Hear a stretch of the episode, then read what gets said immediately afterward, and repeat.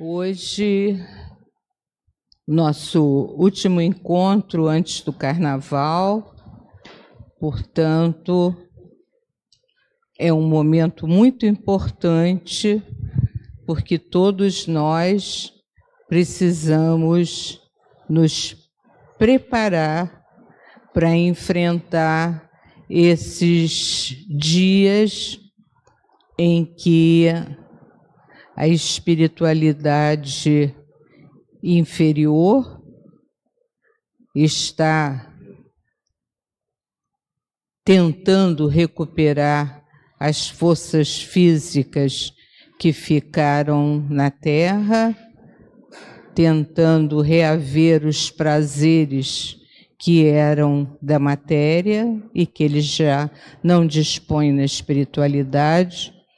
Portanto, todos nós que conhecemos um pouquinho da vida na espiritualidade, tenhamos todos os cuidados e mantenhamos nossas mentes sempre em prece, em pensamentos positivos, pedindo aos bons espíritos que tomem conta da nossa cidade e do nosso Brasil, para que as alegrias sejam só alegrias, não se transformem em tragédias. Nesse momento, nós estamos começando a nossa reunião de estudo do Evangelho segundo as luzes do Espiritismo. E para que tenhamos a nossa atenção absolutamente centrada no que está sendo exposto, e, ao mesmo tempo, nós que já estamos conscientes que cada vez que nos reunimos na casa espírita, somos cuidados pelos médios, médicos da espiritualidade que carinhosamente se aproximam de cada um de nós, nos auscultam o organismo, os sentimentos, os pensamentos e tentam tornar toda a nossa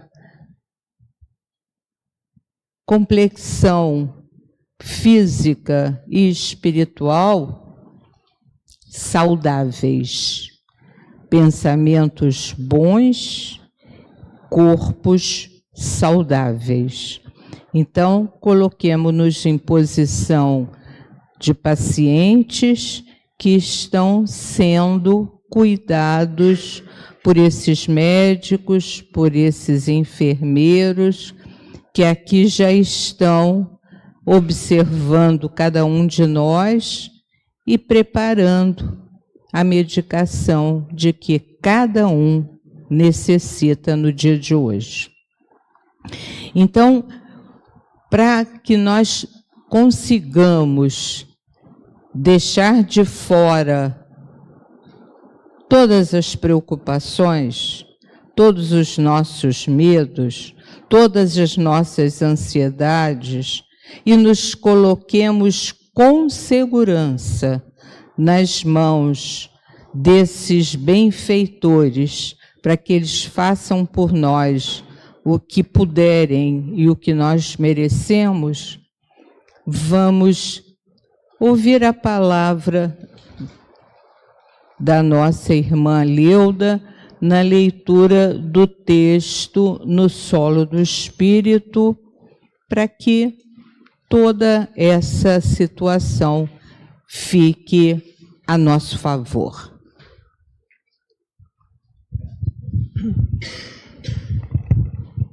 Boa tarde. Sejam todos bem-vindos à casa de Abel Sebastião de Almeida. Como toda segunda-feira, vamos estudar hoje o Evangelho segundo o Espiritismo. E o nosso texto de abertura, de preparo hoje, foi retirado do livro Palavras de Vida Eterna, enviado pelo Espírito Emmanuel e psicografado por Francisco Cândido Xavier no solo do espírito.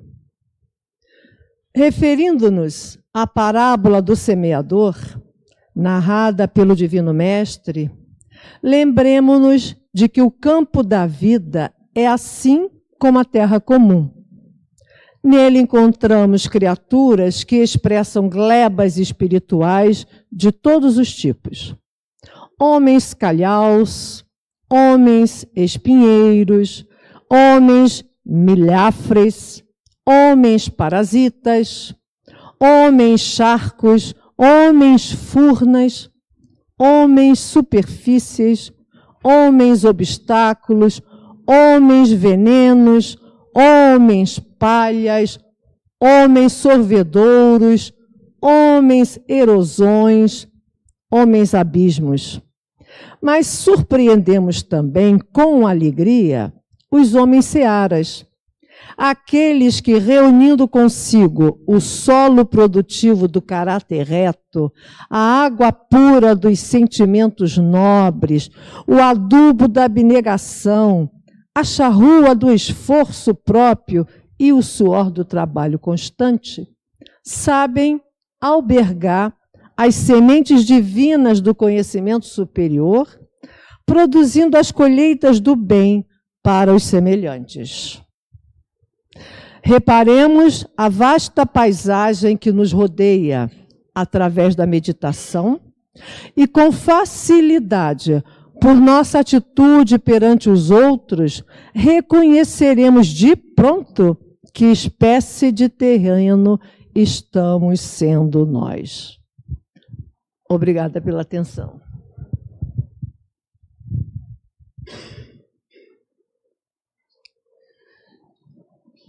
E agora nós já nos sentimos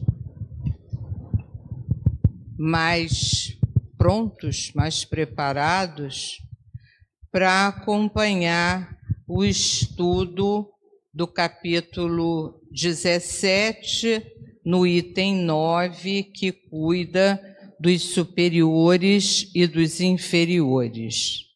Hoje nós temos o prazer de receber o nosso irmão Evantuil Nascimento, que fez o estudo desse item 9 e vai trazer para nós o resultado desses estudos de aprofundamento. Com muito prazer, eu lhes apresento o nosso irmão Evantuil. A palavra é sua.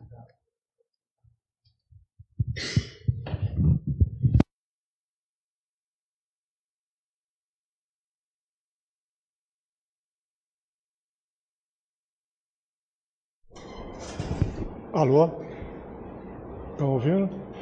Tá bom? Então, uma boa tarde. Que Jesus, nosso Mestre, nossa luz, nosso caminho, Senhor de nossa vida, Sol que dá vida a tudo nesse planeta, esteja em nossos corações, agora e em todos os momentos, porque sem Ele nada somos, não é isso? Eu sempre gosto de abrir com uma passagem de Jesus. Aliás, eu, eu gosto muito dessa aqui que eu vou falar para vocês. Já falei, acho que eu já falei aqui. Está no Evangelho de João, capítulo 15, 1 a 12, mas nós vamos falar só alguns versículos aqui. Só para a gente entender que, que sem Jesus nós nada somos. Nós somos como varas secas que são arrancadas e jogadas ao fogo para serem queimadas. E quando a gente estuda o Evangelho, estuda os textos bíblicos e fala de fogo, lançar o fogo, lançar a chama, isso tudo é, é o sofrimento. É o retorno ao sofrimento, é, é, é a volta aos planetas de dor e sofrimento para a gente aprender através do sofrimento fazer a nossa mudança, né? Tem gente, a, a maioria de nós somos espíritos ainda muito renitentes, alguns revoltados, e que Deus utiliza essa metodologia da o ferro que fica ali incomodando, o aguilhão que fica ali incomodando a gente para fazer a nossa mudança. E esse aguilhão é o sofrimento. São as doenças, as enfermidades que nós buscamos. Não é Deus que provoca a doença em nós. Nós é que provocamos doença no nosso corpo, através da nossa mente. Nós adoecemos o nosso corpo espiritual através dos nossos pensamentos baixos, nossos pensamentos inferiores. Tudo isso vai adoecendo o nosso corpo espiritual, que acaba se manifestando no corpo material. E aí os espíritos chamam, aí vem as enfermidades, né? Quando a doença se manifesta, um câncer, se manifesta no corpo físico, é porque aquele espírito já estava enfermo há muito tempo. E ele, com a mente dele, ele danificou o corpo espiritual e aí começa um processo de purgação. Os espíritos chamam de as doenças de expurgos expiatórios. Começa um processo de expurgação. A doença é um processo de purgação, da, da, de drenação, de drenagem, né? da, daquele, daquele, da, daqueles líquidos, aquelas coisas enfermas que nós acumulamos no nosso corpo espiritual que adoeceu.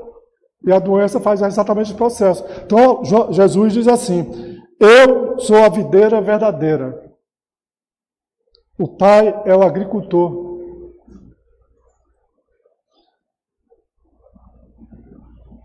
Eu sou a videira, vós sois os ramos.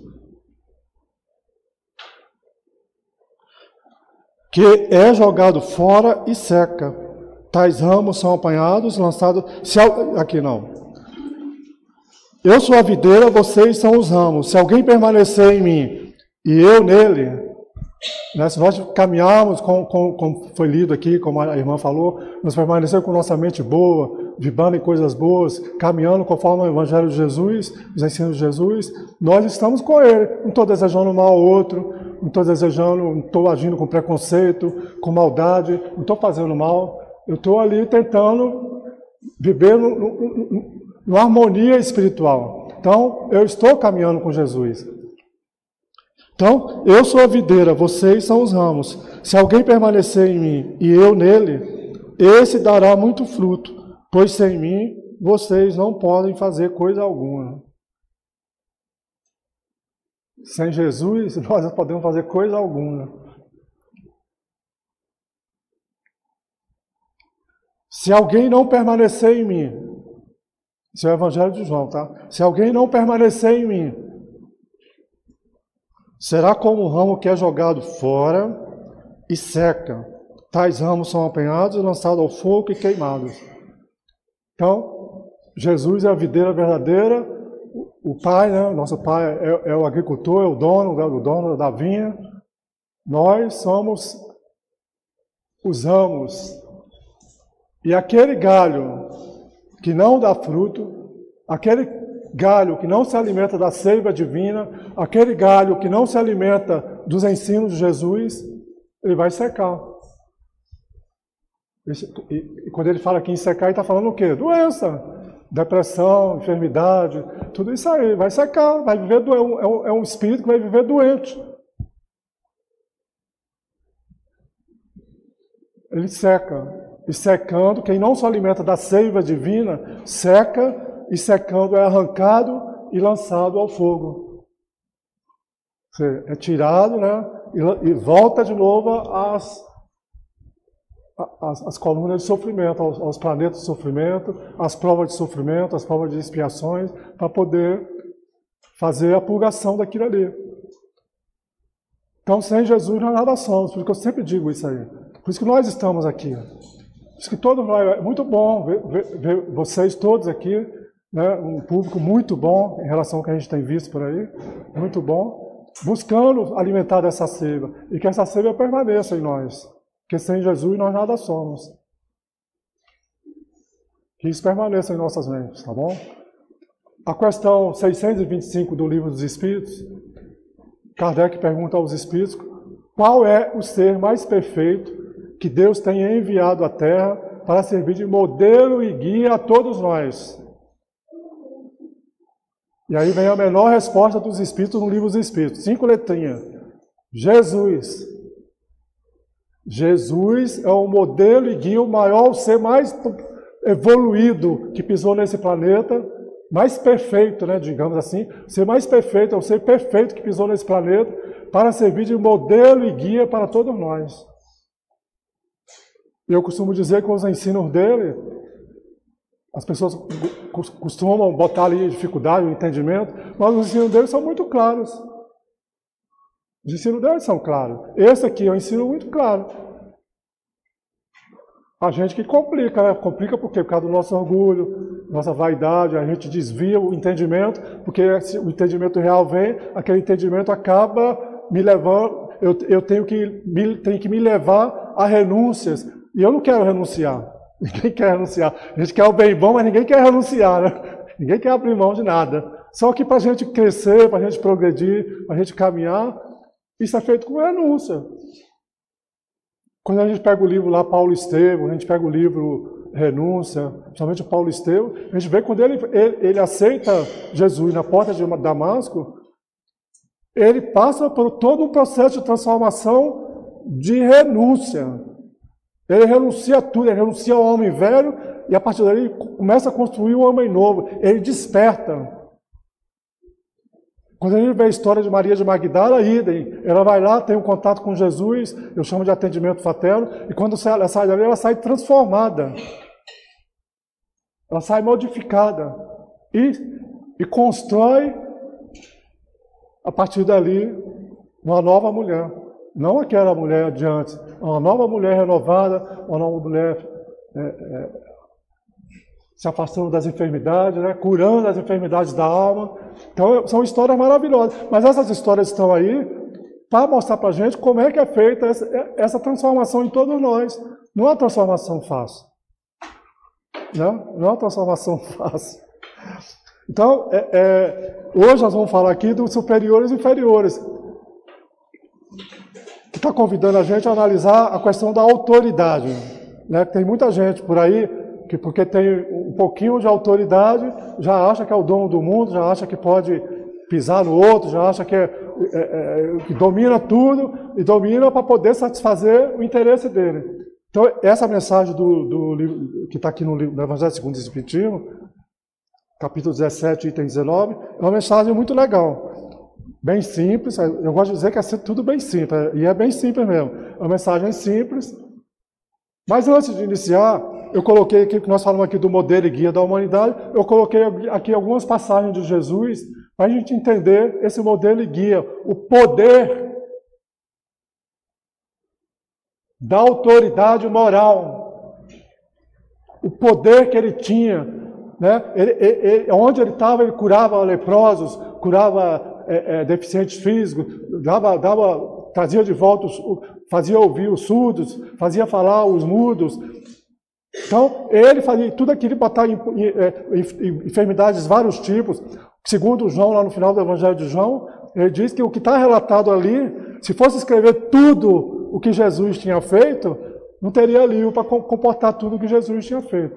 Então, ele fez muita coisa.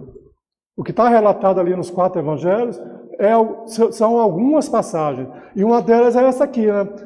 Para a gente mostrar a autoridade dele. Uma autoridade que ele tinha perante os homens, como a gente vai ver aqui, né? Ele falava com autoridade.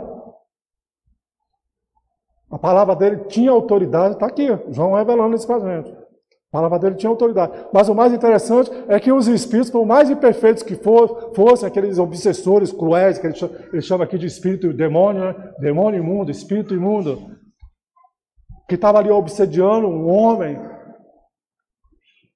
Fazendo esse homem se jogar no chão, se, se, se, se enrolar no chão, o outro que nós vamos falar que jogava no fogo, jogava na água. Então, todos esses espíritos, quando Jesus se aproximava, só Jesus se aproximar, ele já percebeu, já percebeu o poder moral daquele homem, e, e melhor, né? E melhor que a gente percebe nos textos, ele já sabia quem era Jesus, que era o mensageiro de Deus, filho de Deus.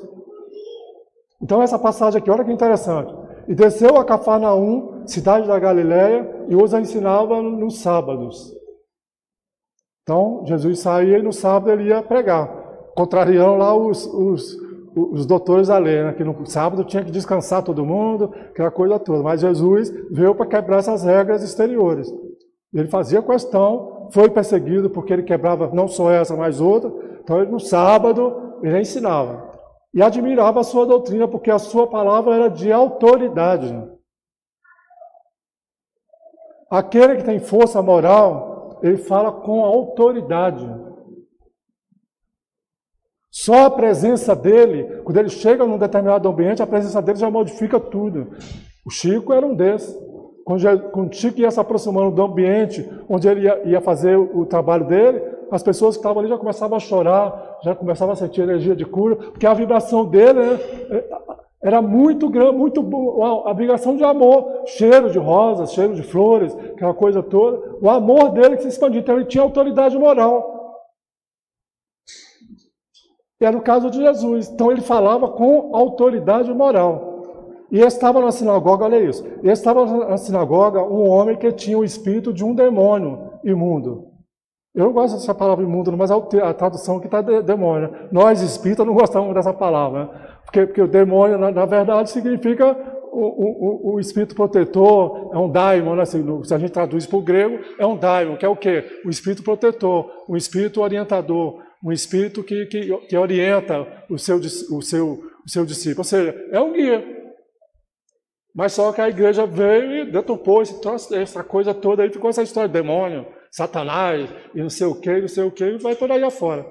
Mas o demônio é, é o espírito, digamos assim, um espírito inferior, um espírito ignorante, nesse caso aqui, é um espírito ignorante que está ali se fazendo de uma oportunidade para se vingar daquele irmão que ele está obsidiando. E estava na sinagoga um homem que tinha o espírito de um demônio imundo, e exclamou em voz alta. Olha só, é o espírito que vai dizer, espírito imundo, dizendo: Ah, que temos nós contigo? Ou seja, era uma legião de espírito que estava ali atormentando a vida daquele homem ali, estava obsidiado. Que temos nós contigo, Jesus Nazareno. Ele sabe que Jesus de Nazaré. Vieste destruir-nos? Bem sei que és o Santo de Deus. Eles já sabiam que ele era um enviado de Deus para trazer a, a, a nova revelação, a, a, boa nova. E Jesus o repreendeu, dizendo: Cala-te e sai dele. Olha agora a autoridade dele. Repreendeu esse espírito e disse: Cala-te e sai dele. E o espírito, lançando-o por terra, no meio do povo, saiu dele sem lhe fazer mal algum. E veio o espanto de todos, e falavam uns com os outros. Dentro da sinagoga, né? Aí começou aquele burburinho dentro da sinagoga, né? E, e, e veio o espanto sobre todos. E falavam uns com os outros, dizendo: Que palavra é esta que até os, aos espíritos imundos manda com autoridade e poder, e eles saem? Então, que, que autoridade tinha esse homem que até os espíritos imundos ele falava para sair e, e, os espíritos imundos que ninguém conseguia, não conseguia por quê? Porque não tinha autoridade moral. Que até, até ele manda sair e ele sai. Que autoridade é essa? E a sua fama divulgava-se divulgava por todos os lugares ao redor daquela comarca. Está revelado por Evangelho de Lucas, capítulo 4, 31 a 37. Então, é uma passagem bem interessante, que é para a gente entender a autoridade moral. Depois nós vamos falar da autoridade dos homens. Vamos a outra passagem aqui. E tendo chegado ao lado, a província do, do, Essa passagem é bem interessante, né? Inclusive, as pessoas deturpam toda a interpretação dela também. Aliás, o homem tem a tendência de deturpar tudo.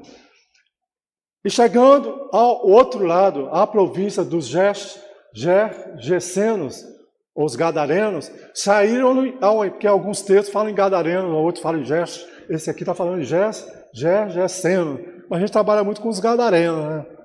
Tanto é que é a cura do louco gadareno, do demoniado gadareno, o nome, o nome dessa passagem aqui.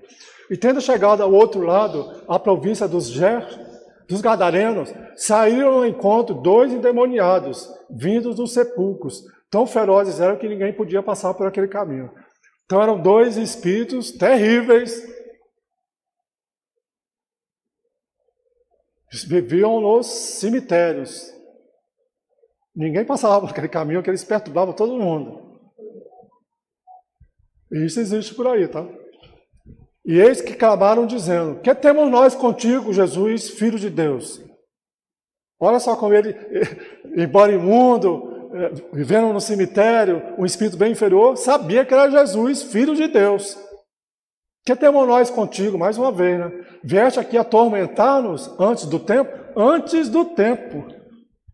Ele sabia que Jesus ainda não, não tinha iniciado a, a, a, missão dele plenamente. Ele estava iniciando a missão dele, porque ele diz antes do tempo. E andava pastando diante deles uma manada de muitos porcos.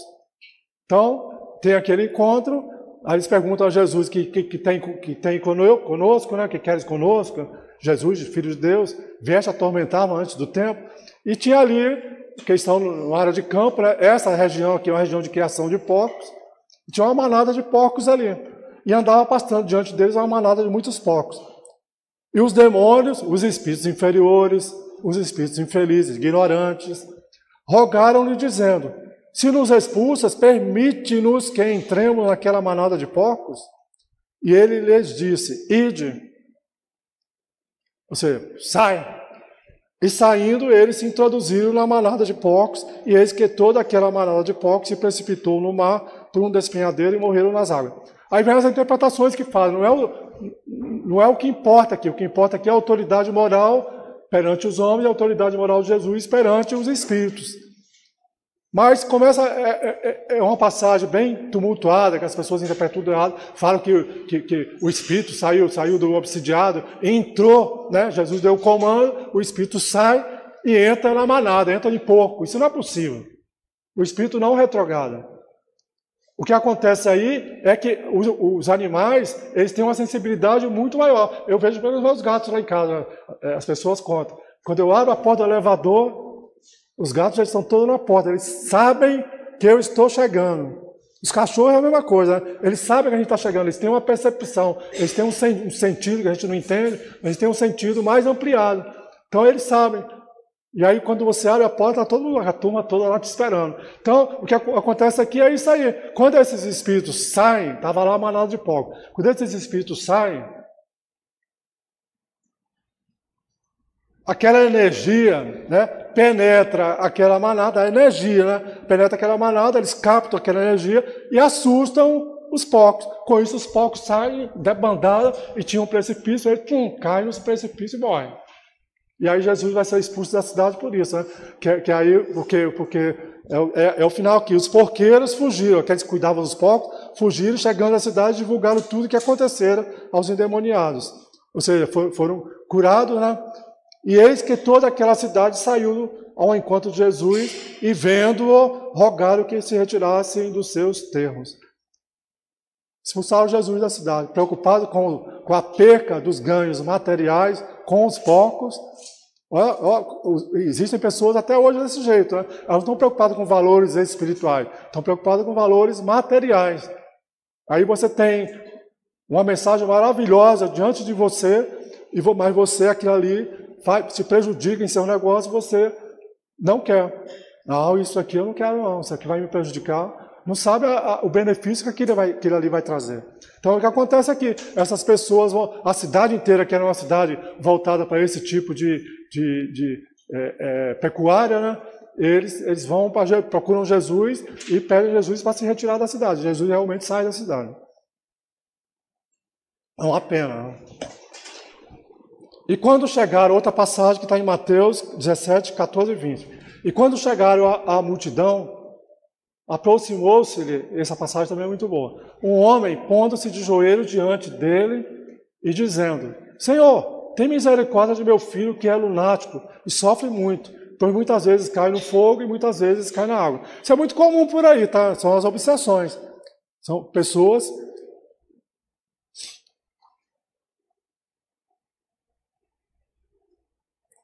pessoas obsidiadas, que estão ali sob influência terrível de um espírito, um espírito inferior, normalmente um, um espírito vingador que está ali perturbando, e jogava esse menino no fogo, jogava esse menino no fogo, jogava esse menino na água, na água, o menino rolava dentro do fogo, era uma confusão. E o pai não conseguia controlar isso, pois muitas vezes caía no fogo, muitas vezes na água.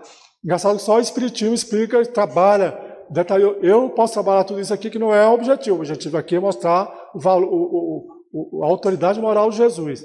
Mas quando a gente trabalha essas passagens, estudando o Evangelho, a gente vai fundo nela. Né? Mas eu estou falando rapidamente. E trouxe, e trouxe-o ao seu, aí trouxeram o menino aos discípulos. O pai tinha trazido os meninos aos discípulos, e os discípulos não conseguiram curar. Não puderam curá-lo. E Jesus respondendo disse: Ó geração incrédula e perversa, até quando estarei convosco? Até quando vos sofrerei? Trazei-o aqui. Né? Jesus deu como falta de fé do discípulo dele. Não tinham, eles não tinham, na verdade, eles não tinham desenvolvido ainda uma autoridade moral. Estavam ainda em treinamento. E com isso, a falta de fé.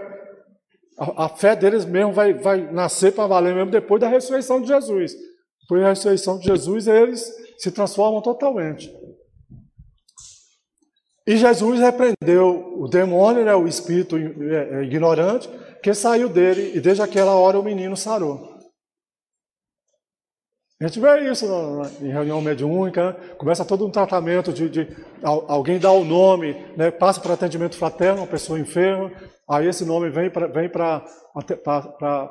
uma mesa de desobsessão, aí começa todo um trabalho de desobsessão e, e, e vai se convencendo, nós não temos autoridade de Jesus a dizer, saia desse, desse corpo que não te pertence. Não, a, a, na mesa mediúnica é feito todo um trabalho de educação do espírito de convencimento daquele espírito do, do mal que ele está causando para ele, principalmente, e o mal que ele está causando ao outro. E que se ele continuar naquilo ali, está numa roda que não acaba nunca, né? Que se, se, voltar a analisar a situação, vai ver que no, no, passado era o inverso. Aí volta nessa encarnação, nessa situação. E amanhã o, o, o, obsidiado de hoje encarna, aí o outro quer se vingar. E aí fica essa história toda. E ali no trabalho de, de desobsessão na mesa mediúnica acontece exatamente esse trabalho de convencimento do espírito para que ele se afaste. E consegue muito sucesso, tá? Tem muito, muito sucesso nisso aí. Agora, o sucesso disso aí não depende só do trabalho da mesa mediúnica, depende também da transformação daquele que precisa da cura. Por isso é recomendado o atendimento fraterno. Assistir às reuniões, é, tomar o passe, beber água frutificada, buscar uma boa leitura, se matricular num bom curso, buscar ocupar a mente com coisas boas, fazer o bem, fazer o bem, porque é através disso que a gente vai criando um antídoto, né? uma carcaça em torno de nós do bem, uma, uma energia boa de nós em torno do bem, que mal nenhum vai nos atingir. Por isso que Pedro diz na epístola dele: Qual é o mal que vos atingirá, vos atingirá se vós já estivestes no bem? Nenhum. Então os discípulos aproximando de Jesus, em particular, disseram: Por que não podemos nós expulsá-lo? Jesus disse: por causa da vossa incredulidade. Porque em verdade vos digo que se tiverdes a fé com, como um grão de mostarda, direis a este monte: passa daqui para ocular, e há de passar, e nada vos será impossível. Então é uma questão de fé. Fé e moralidade. Fé e moralidade. Não adianta eu chegar para o espírito imundo, sai daí, se eu sou a criatura mais imperfeita. Né? Gente, tem, coisa que acontece em mesa mediúnica, não é? por isso que o médium e o orientador de mesa mediúnica, né? que ele conversa com o espírito, o dirigente, a equipe mediúnica, tem que ser pessoas equilibradas. Pode ser pessoas que saem por aí, está aqui, está igual santo, aí vai para a rua, cai no mundo, cai nos prazeres do mundo. Aí um espírito desse incorpora, ele diz que está pensando o quê? Pensa que eu não sei quem você é? Acontece isso, eu não sei quem você é.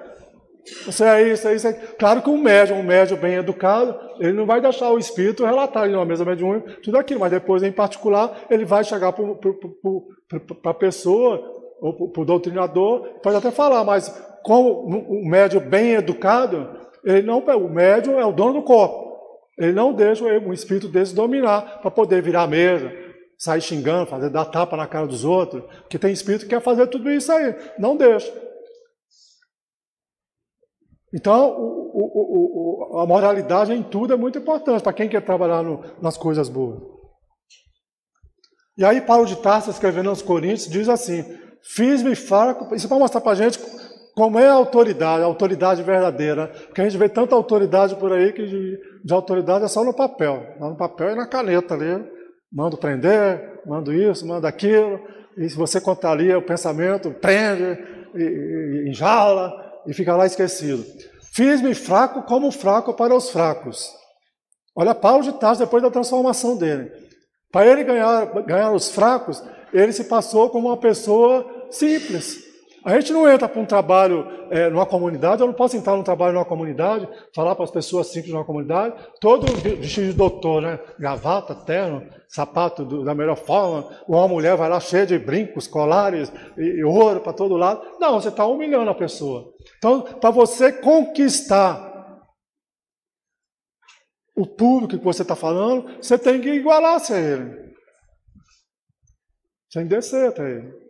É o que Paulo fala aqui, fiz-me fraco como fiz-me como fraco para os fracos, para ganhar os fracos.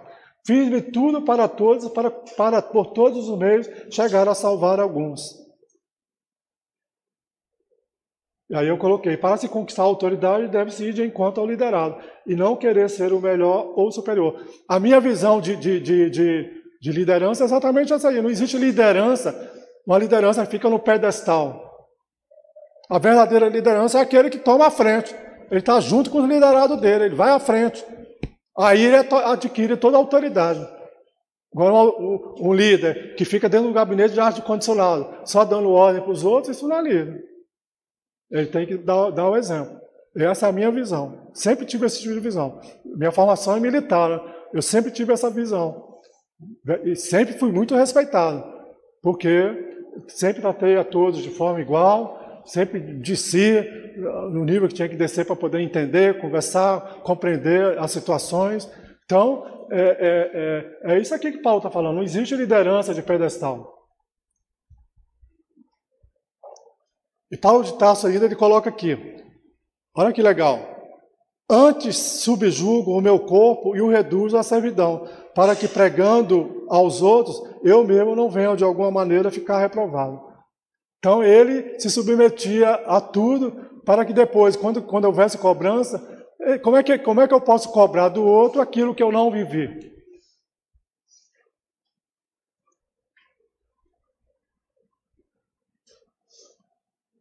E aí vem o texto do capítulo 17 é, eh, do Evangelho segundo o Espiritismo, item 9. Vamos lá, um texto bem legal. A autoridade, tem muita coisa para falar aqui. A autoridade, tanto quanto a riqueza, é uma delegação que terá de prestar contas àquele que se acha dela investido. Então, toda autoridade, assim como a riqueza, aqui na terra, é delegação de Deus. Tudo pertence a Deus. Mas nós achamos que tudo pertence a nós. Né? A gente acha que quando a gente desencarnar, vai levar tudo para o plano espiritual, vai levar nada. Né? Nós vamos com o nosso corpinho aqui, com a, com a roupa melhorada, e vamos chegar assim dessa forma. O resto vai ficar aqui. Então tudo é, tudo é, é, é delegação de Deus. Não julgueis que ele seja ela conferida né, a autoridade e a riqueza para lhe proporcionar o vão prazer de mandar, nem conforme o supõe a maioria dos potentados da terra, como um direito e uma propriedade. Os poderosos da terra acham que é um direito e propriedade deles. Aí eles podem mandar podem perturbar. Aí tem os coronéis da cidade do interior aí que mandam na cidade, perturba a cidade toda. E aqui, cidade do interior, lá, aqui no Rio também, né? Tem os donos de morro aí, tem, tem, tem, tem coisa para tu contar, tem coisa para se ver aqui no Rio também. Então, que as pessoas se acham que tem, tem, botou uma arma na mão, desse tamanho assim, acham que tem, tem todo o poder ali. Não tem, é tudo conforme supõe a maioria dos patentados da terra, como um direito, uma propriedade. Deus, aliás, lhes prova constantemente que não é e nem uma coisa nem outra, ou seja, não é propriedade nem é direito, pois que deles a retira quando lhe apraz.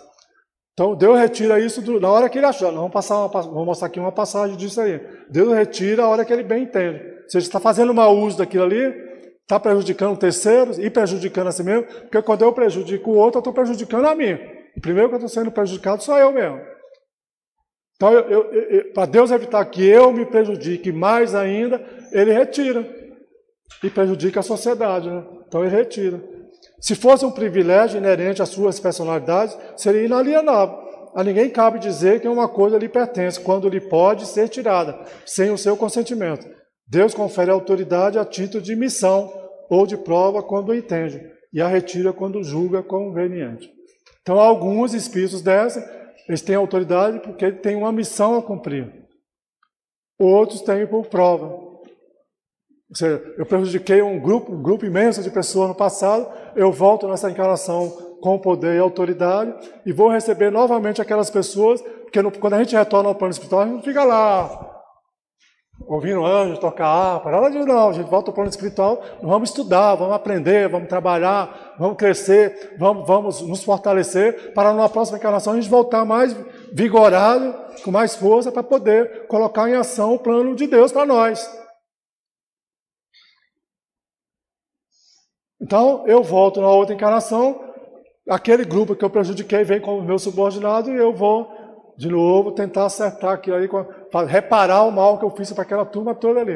A gente é muito empresário fazendo isso aí, né? são empresários que criam, criam creches, criam escolas, é, é, é, criam hospitais para poder atender as pessoas. Então, eles estão ali fazendo reparação. E aí vem a parábola que todo mundo conhece do rico insensato, né, que está em Lucas. Alguém da multidão lhe disse, mestre, diz ao meu irmão que, a, que dívida e herança Dize a meu irmão que divida a herança comigo. Respondeu Jesus: Homem, quem me, quem me, quem me designou juiz ou árbitro de entre vocês?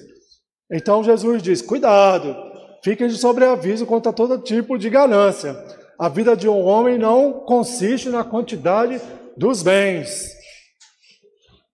Que a gente tem aquela, aquela tendência de acumular riqueza, achando que é tudo para tudo nosso. A, a, essa passagem aqui mostra exatamente isso aí, que Deus tira a hora que Ele quer. Então lhe contou essa palavra. A terra de certo homem rico produziu muito. Então tinha um homem lá que tinha uma terra que produziu muito. Ele ficava pensando com ele, né? O que eu vou fazer? Não tenho onde armazenar a minha colheita. Então dito, ele falou com ele mesmo: Já sei o que vou fazer. Vou derrubar os meus celeiros e construir outros maiores e ali guardarei toda a minha safra e todos os meus bens. É aquele que só quer acumular, acumular para si, não está pensando no outro, só só acumulando. E direi a mim mesmo: você tem grande quantidade de bens armazenados para muitos anos. Descanse, coma, beba e alegra-se. Então, ele derrubou o celeiro, construiu o celeiro maior, guardou tudo ali, aquilo ali e disse que para o futuro ele estava tranquilo. E ficou e foi, dormir alegre. Né? Só que Contudo, Deus lhe disse: insensato, esta mesma noite a sua vida lhe será exigida. Então, quem ficará com o que você preparou? Assim acontece com quem guarda para si riquezas, mas não é rico para com Deus. A gente perde, perde, a gente acumula, acumula, acumula, mas aí eu durmo hoje, não acordo amanhã. Acorda no plano espiritual. E aí tudo que eu eu lutei a vida toda, né? nós vamos falar aqui de educação de filho, deixei de dar o melhor carinho, o melhor apoio para os meus filhos, para a minha família, para poder acumular riquezas, aquilo tudo ali, ficou. E aí começa toda uma briga por causa de divisão de herança. E aí esse espírito está no plano espiritual, acompanhando aquela família ali. A gente vê muito isso aí, eu conheço vários, tá? Se digladiando os irmãos entre si, um querendo matar o outro por causa de divisão de herança, que nunca se divide.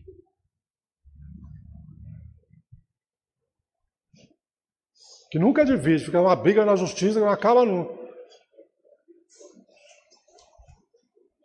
E aí é, o Espírito ele continua assim: quem quer que seja depositário de autoridade, seja qual for a sua extensão, desde a do Senhor sobre o seu servo, até a do soberano sobre o seu povo, não deve esquecer que tem almas a seu cargo.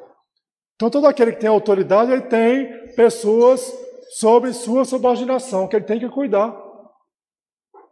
É como eu falei, tem muitos empresários que constroem escola, constroem creches, constroem hospitais. Tem, tem empresários é, já é, é, com, com, com, os ensinos cristãos dentro dele, que ele não fica ali, eles, eles têm tanto dinheiro que eles, eles doam alguma coisa para poder beneficiar toda uma sociedade.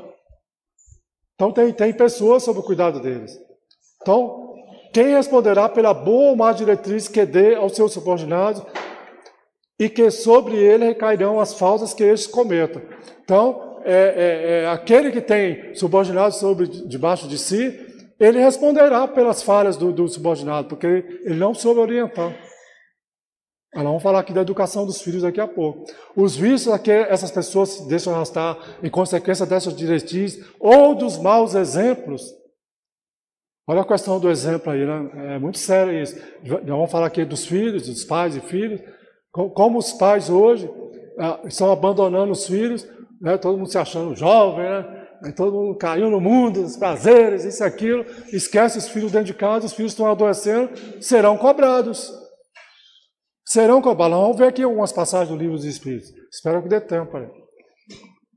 Do mesmo modo que colherá frutos, da, do mesmo modo que ele trata, assim como ele vai colher as consequências do mal que ele, que ele deixou, do bem que ele deixou de fazer em benefício daquele grupo que ele era responsável, ele também vai colher o bem que ele fez em, em, em prol daquelas pessoas. Claro, né? todo bem, todo bem é nosso advogado no plano espiritual. Né? Eu costumo dizer que o bem é o maior antídoto contra qualquer mal que possa nos acontecer. O bem, segundo os Espíritos, é o nosso advogado no plano espiritual. Qualquer chamazinha de coisa boa que a gente fez, essa chamazinha de, de coisa boa está lá. Um dia ela, ela, ela será útil para cada um de nós. Então nós temos que fazer o bem. Todo homem tem na Terra uma missão, grande ou pequena, qualquer que seja. Quando a gente pega lá a questão 152 do Livro dos Espíritos, está lá na segunda parte da resposta, que diz que é, cada um de nós, cabe a cada um de nós cumprir a parte que nos cabe na obra da criação. Ninguém desce a terra de viagem, de, de passeio, de férias. Ninguém desce a terra de passeio, de férias. Todos nós descemos com uma missão, com um objetivo, cumprir a parte que cabe a cada um de nós na obra da criação. E uma parte que cabe a cada um de nós na obra da criação é ser pai e ser mãe, é criar uma família, é receber um espírito que Deus coloca naquele lá para que pai e mãe conduzam aquele espírito na linha do bem. Transforma aquele espírito, às vezes arredio, num espírito bom. Modifica aquele espírito. É uma missão. O professor, o médico, o gari, todo mundo está numa missão. Todas as missões são importantes.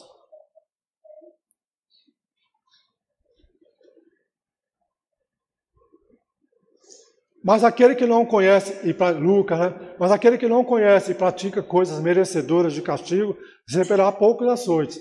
Aqui eu quero dizer que é, é, será mais cobrado aquele que mais recebeu. Aí quando eu estou falando lá no Santo Espírito para os nossos irmãos, eu falo, cada um de vocês aqui, agora para vocês também, né?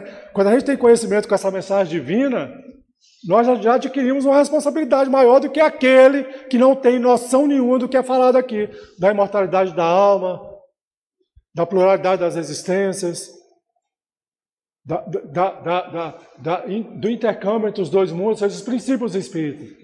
Né? Nós já sabemos de tudo isso, mas tem uma, uma massa aí pela rua, pelo mundo afora, que tem a mínima noção. Então nós já seremos muito mais cobrados, porque nós já recebemos mais. Então nós temos uma responsabilidade muito grande. Todo, eu tenho mais, as amigas aqui têm mais, vocês, ouvindo isso aqui, já, já passam a adquirir uma responsa, responsa, responsabilidade maior do que aquele irmão que está jogado na rua, esquecido lá, abandonado. Nossos irmãos do morro, nossos irmãos traficantes, todo mundo perdido. A nossa responsabilidade é muito maior. Então nós seremos mais, mais cobrados. Mais será pedido, né? Muito será exigido a quem muito foi confiado. Muito mais será pedido. E aí vem a questão 892 do livro dos Espíritos, onde eu queria chegar. Questão 892 do livro dos Espíritos, Kardec pergunta aos Espíritos: quando os filhos causam desgosto aos pais, não ficam esses desculpados de, de lhes não dispensar a ternura de que os fariam objeto? Em caso contrário, ou seja, o filho causa um desgosto para o pai. Aí eu fico de cara cheia e, e chamo atenção, e faço isso, faço aquilo. Já se ele tivesse, se ele tivesse feito as coisas certas, eu agiria ao contrário, agiria com ternura, com carinho.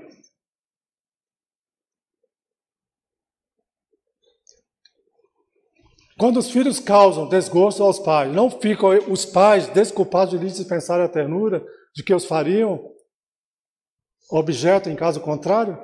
Não, porque isso representa um encargo que lhes é confiado. E a missão deles consiste em se, a missão dos pais consiste em se esforçarem para encaminhar os filhos para o bem.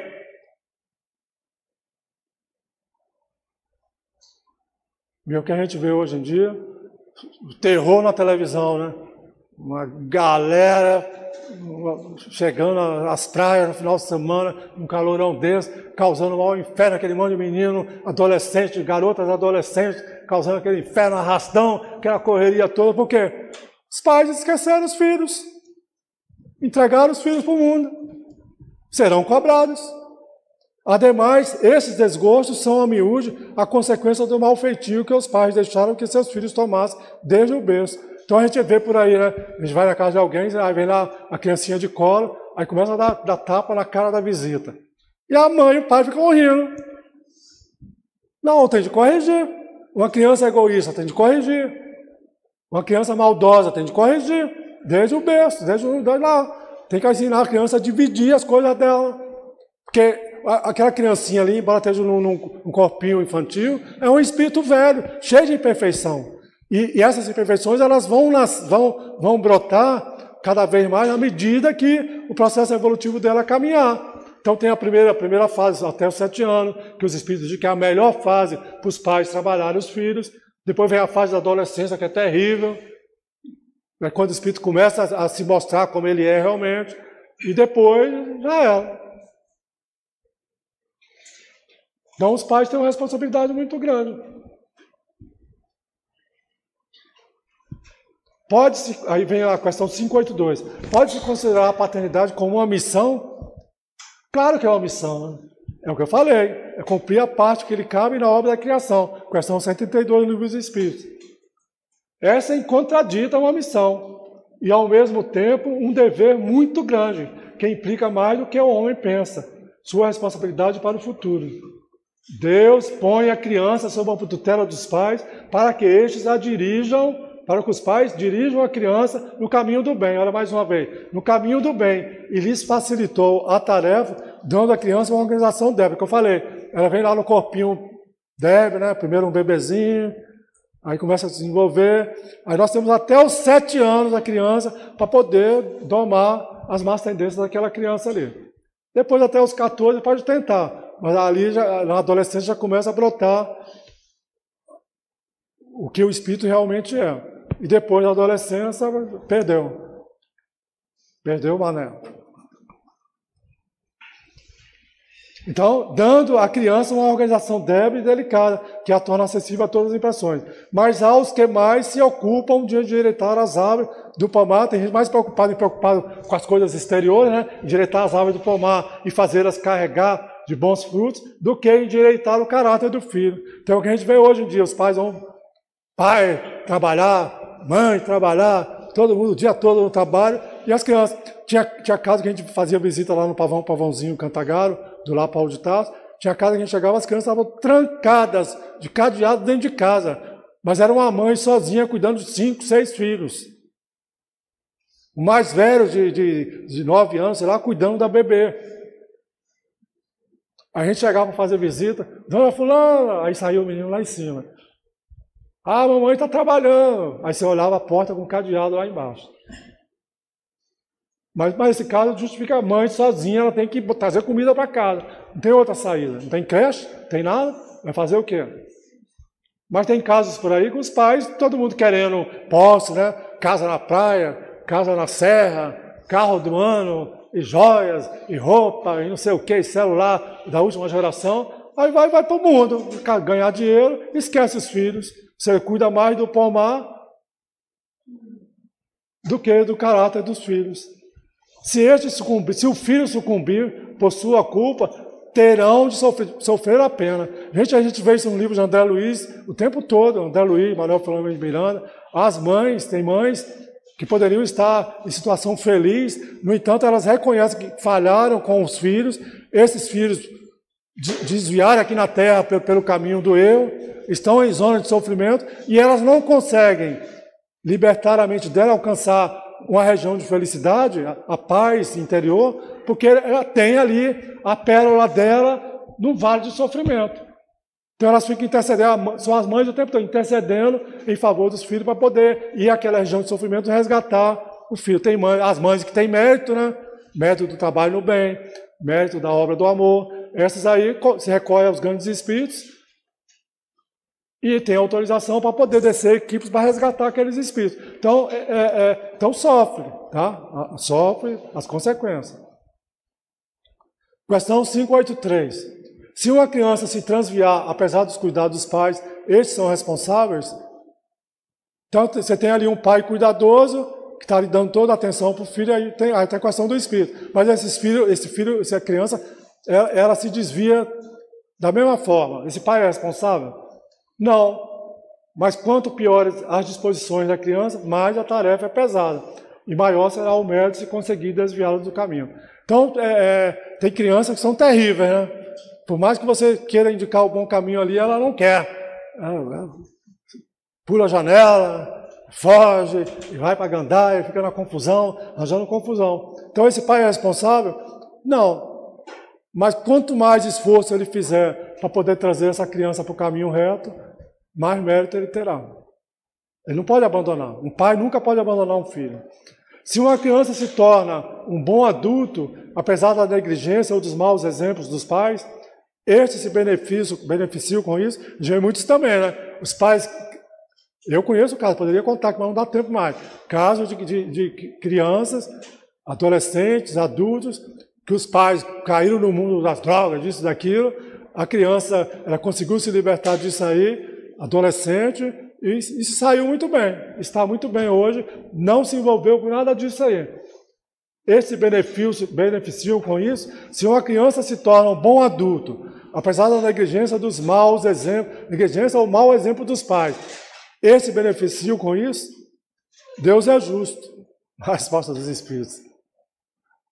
Cada um vai ter aquilo que trabalhou, né? o resultado daquilo que trabalhou, semeou. 208. Nenhuma influência exerce os espíritos dos pais sobre os filhos, o filho depois do nascimento deste. Ao contrário, bem grande influência exercem. Conforme já dissemos, os espíritos têm que contribuir para o progresso um dos outros. Pois bem, os espíritos dos pais têm por missão desenvolver o de seus filhos pela educação. Constitui isso uma tarefa, tornar-se tornar-se-ão culpados se vierem a falir no seu desempenho. E aí, para a gente, eu vou encerrar, não vou continuar no texto, mas é, só para a gente lembrar, no capítulo 5 do Evangelho segundo o Espiritismo, gente, eu gosto muito desse capítulo, dessa, desse capítulo lá, causas atuais e causas anteriores das aflições, causa, causas anteriores, causas atuais das aflições. Então, eu peguei aqui um trechinho para a gente ver como é que nós somos responsáveis. Né? Quando, isso aqui é lá no capítulo 5 do Evangelho segundo o Espiritismo, causas atuais das aflições. Quantos pais, e aí exatamente isso, exatamente isso, né? Porque ele está colocando aqui essa situação para explicar o sofrimento nosso, das aflições nossas, porque ele diz que na maioria das vezes a causa das aflições está nessa encarnação. E aí ele vai relatar um monte de situação. E uma das situações que ele coloca para a gente analisar, e é verdadeira, é a seguinte: quantos pais são infelizes com seus filhos, porque não lhes combateram desde o princípio as más tendências.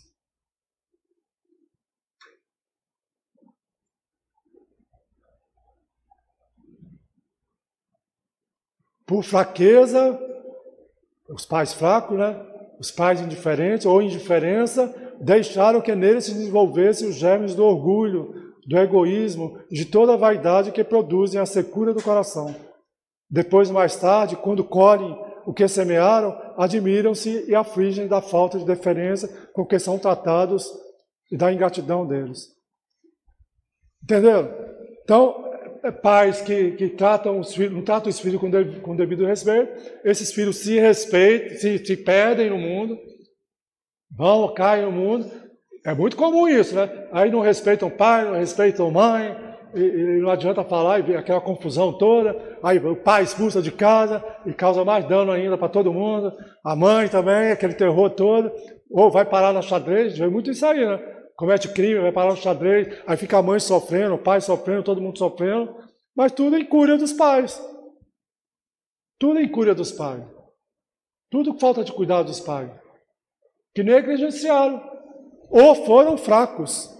Não se impuseram, tem que se impor. É como o Divaldo fala, uma palmadinha de vez em quando faz mal a ninguém, não mata. Né? Porque hoje em dia ela é proibido, mas o Divaldo fala lá no, nos programas dele, lá, o Conversando sobre Espiritismo, Momento Evangélico, que eu assisto todo, toda semana, eu vejo.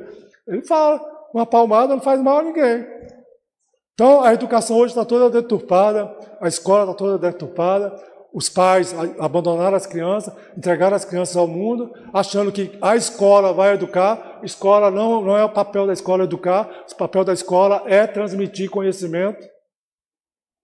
E aí você tem aluno lá que bate professor, dá tapa em professor, dá tiro em professor, faz isso, faz aquilo, porque tudo problema dos pais. E aí já tem pai que vai lá cobrar dos professores achando que o professor está errado quando o professor bota de castigo, quando o professor quer corrigir. Então a responsabilidade é muito grande. Aí, aí ele continua, né? Eu vou terminar, vou terminar, tá?